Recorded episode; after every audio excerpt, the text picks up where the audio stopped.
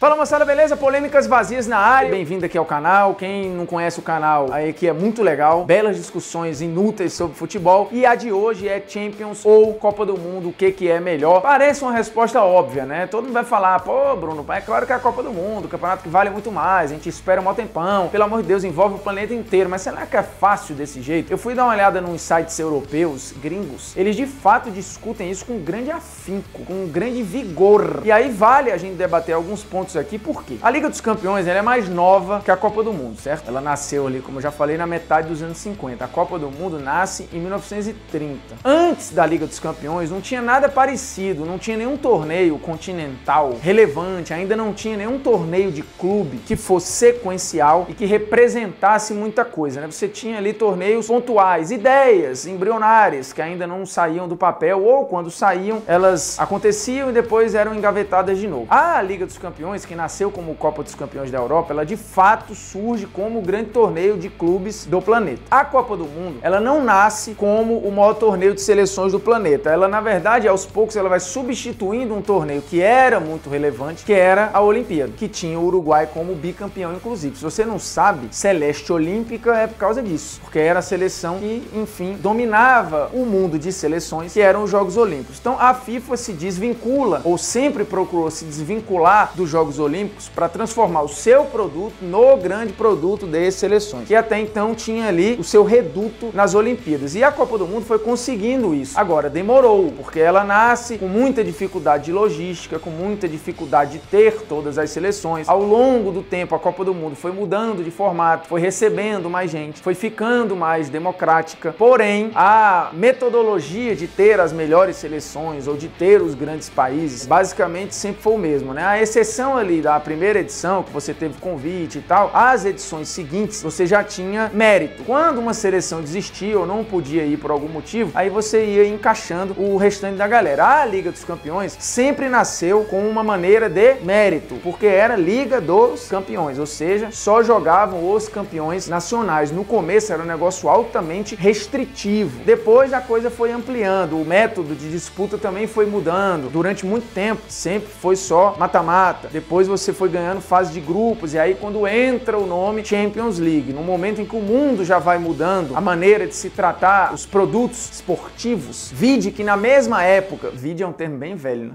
Não vai ter empatia, né, com a galera.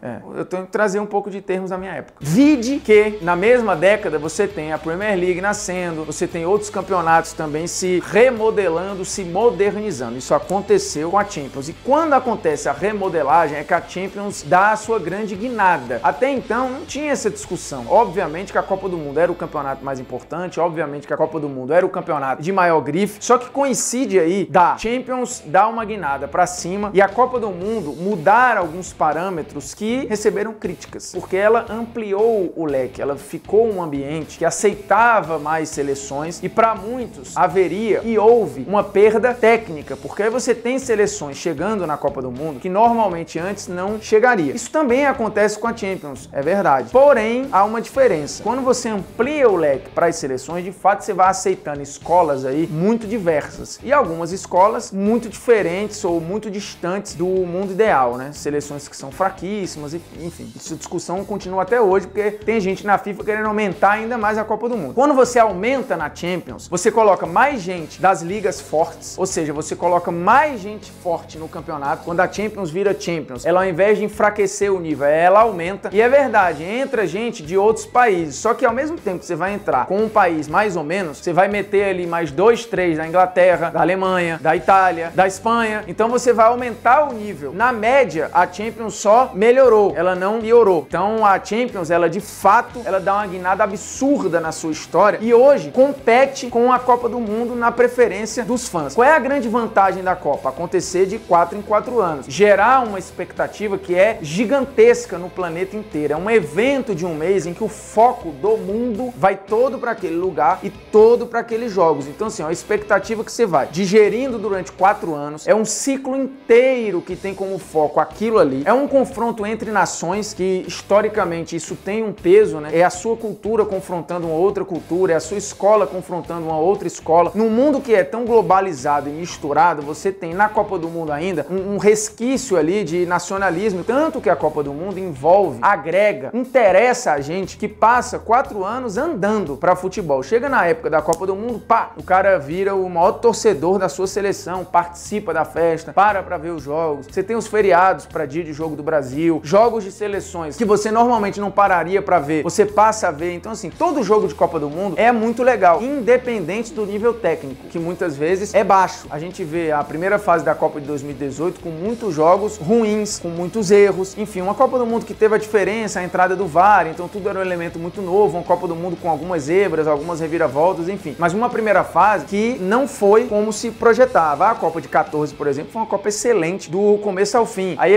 se você for olhar a Copa de 2010, também considerado para muita gente uma Copa chata. A Copa de 2006, então você tem esses ciclos de Copa porque envolve muita tensão. Então você tem todo mundo jogando tudo naquele mês. E seleções que muitas vezes, de fato, não são do altíssimo patamar, né? Mas como disputam entre os seus, você tem gente que vem da Ásia, gente que vem da África, a galera da Oceania que parte disputa com, enfim, fazendo atalhos para chegar até a Copa do Mundo, a galera só da América do Sul, o pessoal da Europa. Então, por esse modelo de eliminação, você tem muita gente boa ficando pelo caminho, principalmente na Europa. Normalmente as decepções que ficam fora da Copa do Mundo vêm da Europa, porque por questões de grupo e de maneira de disputa, você tem seleções grandes da Europa ficando fora de Copa. A gente já viu acontecer com a Holanda, a gente viu recentemente acontecer com a Itália, enfim. A gente já viu craques ficando fora da Copa do Mundo, como o Ibra, por exemplo, porque não conseguiu se classificar. Ou quando se classificou, ele estava fora do ciclo, né? Que foi o que aconteceu na Copa de 2018. Então a Copa do Mundo tem a peculiaridade da expectativa, do simbolismo, dessa questão das nações se enfrentando e do mundo inteiro olhando só para lá. Então, do ponto de vista da expectativa, da festa, do evento, é inimaginável que qualquer competição consiga disputar com a Copa do Mundo. Talvez só as Olimpíadas. Só que a coisa ela é tão diluída, são tantas competições, muitas vezes não causando tanta empatia, né? Ele para ali para ver o evento é muito legal em termos de audiência mundial, de movimentação de economia, é uma coisa gigantesca. Também tem a expectativa de quatro anos de realizar num lugar só e aí especificamente numa cidade só. Porém, em termos de audiência, receita, patrocínio, assim, é incomparável, né? E de empatia, de entendimento do jogo. O futebol ele é muito mais comum à maioria das pessoas do que os outros esportes. Aí você tem o esporte mais popular do planeta, pegando as nações e se enfrentando durante um mês. Então, como evento, é incomparável. A Copa do Mundo ela é maior, ela dita carreiras, só que isso está mudando, porque tecnicamente a Champions é um campeonato mais legal, mais difícil de ganhar e com jogos melhores do começo até o fim. E aí uma pausa rápida aqui, já que eu falei de Copa do Mundo, de FIFA, disso, daquilo, a dica cultural rapidinho vai pingar aqui, ó, aqui,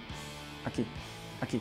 Jogo Sujo, o Mundo Secreto da FIFA. Acho, inclusive, que esse livro já andou passando em algum momento aqui no Polêmicas Vazias, mas agora tem muito a ver com o assunto. Andrew Jennings, que é um dos grandes jornalistas investigativos do planeta, o livro é publicado no Brasil pela Panda Books. Você acha fácil também no estante virtual, em sebos, por aí vai. Procure, leia, porque é um baita mergulho jornalístico. E foi uma das primeiras investigações que, de fato, começou a cavar o que depois estourou no escândalo da FIFA e que derrubou um monte de gente ao redor do planeta. Inclusive, essa questão dos escândalos da FIFA, de corrupção, corrupção, às vezes países rejeitando ou não querendo entrar, sofrendo com protestos em relação a receber Copa do Mundo, isso aconteceu no Brasil. Isso dificilmente acontece com a Champions, né, que escolhe lá a sua final de Liga dos Campeões previamente, todo mundo se estapeia para receber a final da Liga dos Campeões. É muito menos oneroso para o lugar receber uma final de Champions, não dá prejuízo. A Champions é privada, ela usa o estádio dos clubes, ela não exige das cidades que recebem os jogos, à exceção da final, protocolos que são quase que inatingíveis para receber uma Copa Copa do Mundo é caríssimo. A gente já viu que envolve casos de corrupção, uma porção de problemas, coisa que pouco respingou na UEFA, né? Você tem um outro problema ali, mas a UEFA, enquanto entidade, ela foi basicamente zero atingida. Tanto que o presidente da FIFA atualmente é o Gianni Infantino, que foi um homem forte da UEFA, uma figura altamente relevante dentro da UEFA e que entrou num momento de remodelagem, de reinvenção da entidade. A UEFA hoje ela passa muito mais credibilidade para o mundo do que a FIFA, por incrível que pareça. O seu campeonato acaba passando a mesma coisa, desde a organização, desde a gestão, desde uma porção de coisa, inclusive o nível técnico. Vamos lá, a Champions na história tem uma média de gols de 2.89, só que com muito mais jogos, né? Não dá para comparar. E a Copa do Mundo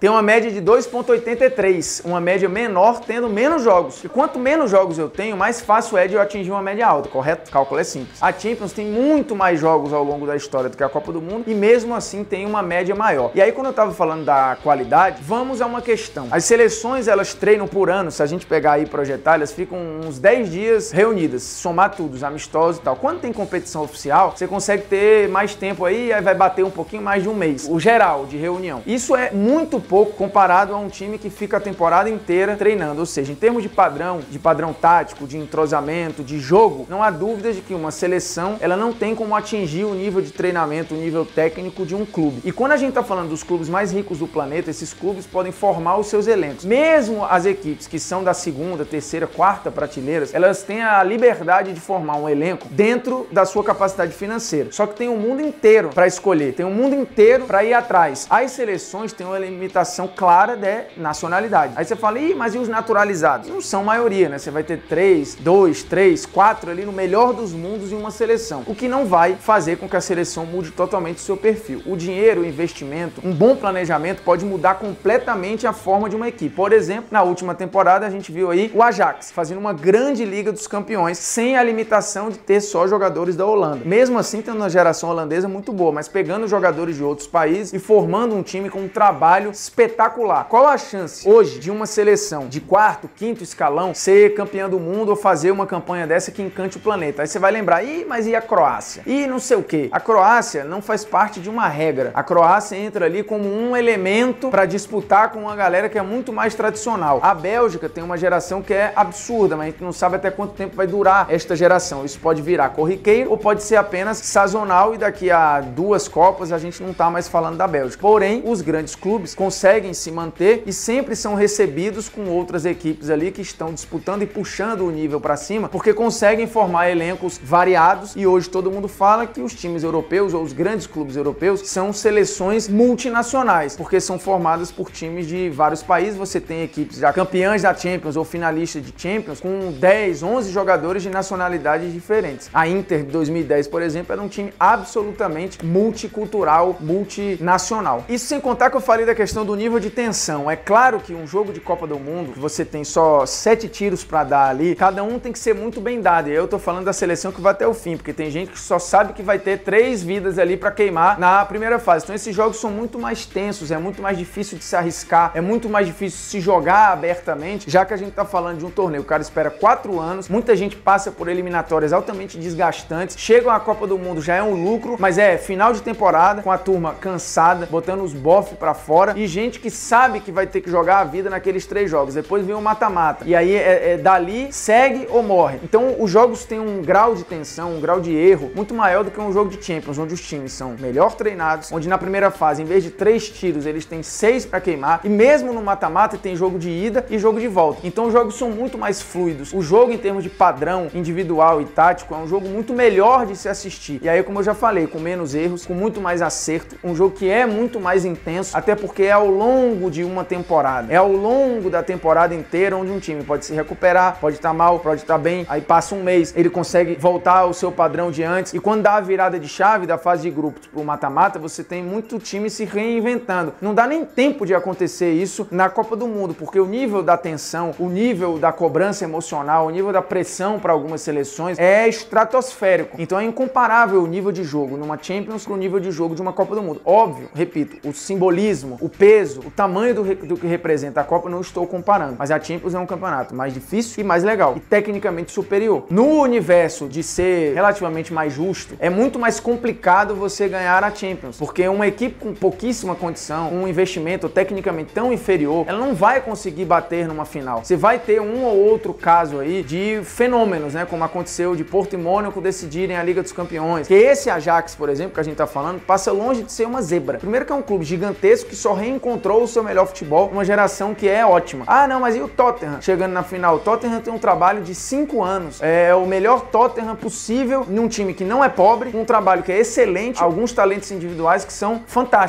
Então, assim, tem nada de zebra. O Tottenham já foi vice-campeão inglês recentemente, depois ficou várias vezes em terceiro lugar. Ele é um time competitivo na liga de clubes mais competitiva do planeta. Então, assim, eles chegaram a uma final de Liga dos Campeões, não é uma zebra. Agora, repito, é muito mais difícil você ganhar a Champions porque você tem esse ambiente de mais justiça, mesmo tendo mata-mata, tá? Eu não tô comparando com uma liga nacional que é pontos corridos, porque não faz sentido nenhum. Então, dentro do universo de mata-mata, é muito mais difícil você ganhar a Champions porque tem esse caráter da regularidade, você conseguir manter um padrão ao longo de toda a temporada, porque a Champions se dilui aí mais ou menos de setembro até maio do outro ano. A Copa do Mundo não, ela é um torneio de um mês. E mesmo nesse caráter aleatório, o universo de campeões é minúsculo e normalmente ganham os mesmos. Tá, vamos lá. Já falei da questão do tamanho do evento, né? A prova disso é que a audiência de uma final de Copa do Mundo bate ali 4, 5 vezes a audiência de uma final de Champions, que eu falei, envolve mais gente, interessa a mais gente e as pessoas sabem que aquele evento ali vai de novo demorar 4 anos a acontecer. A Champions tem todo ano e assim, se dilui ao longo da temporada. Investimento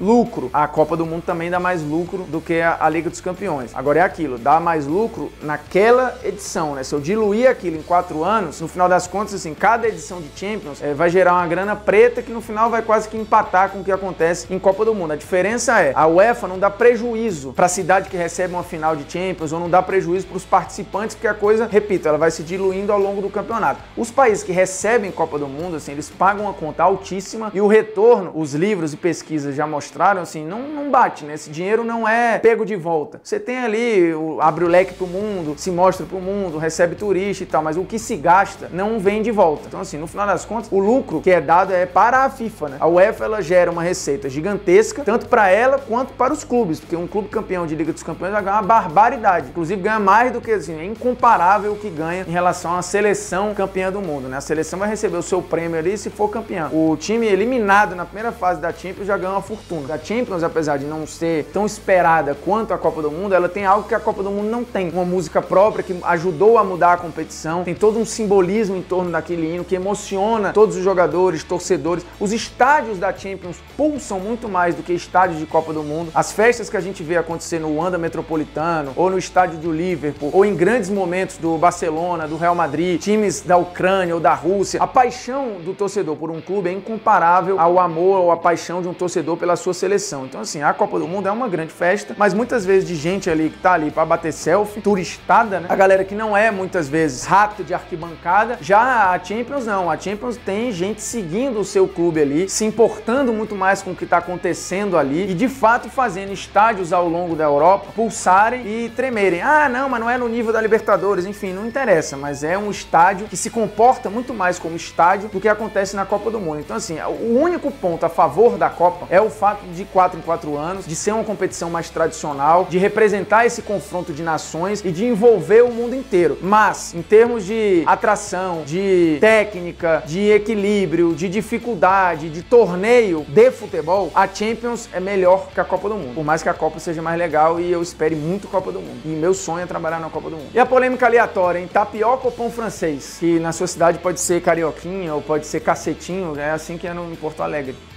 Cacetinho. Tem pão, pão d'água também em alguns lugares. Pão de sal. Pão de sal, é isso aí. Olha, vamos lá. Hoje eu tô mais na vibe do pão integral de forma, com frutas ou macadâmia, que é espetacular. Então assim, eu gosto muito de pão francês, mas tem lugares em que o pão francês é bem ruim. A tapioca tem uma variação, né? A tapioca você vai botar várias paradas dentro, assim como o pão também. Agora vamos lá. Pão puro ou tapioca pura? Eu sou o pão.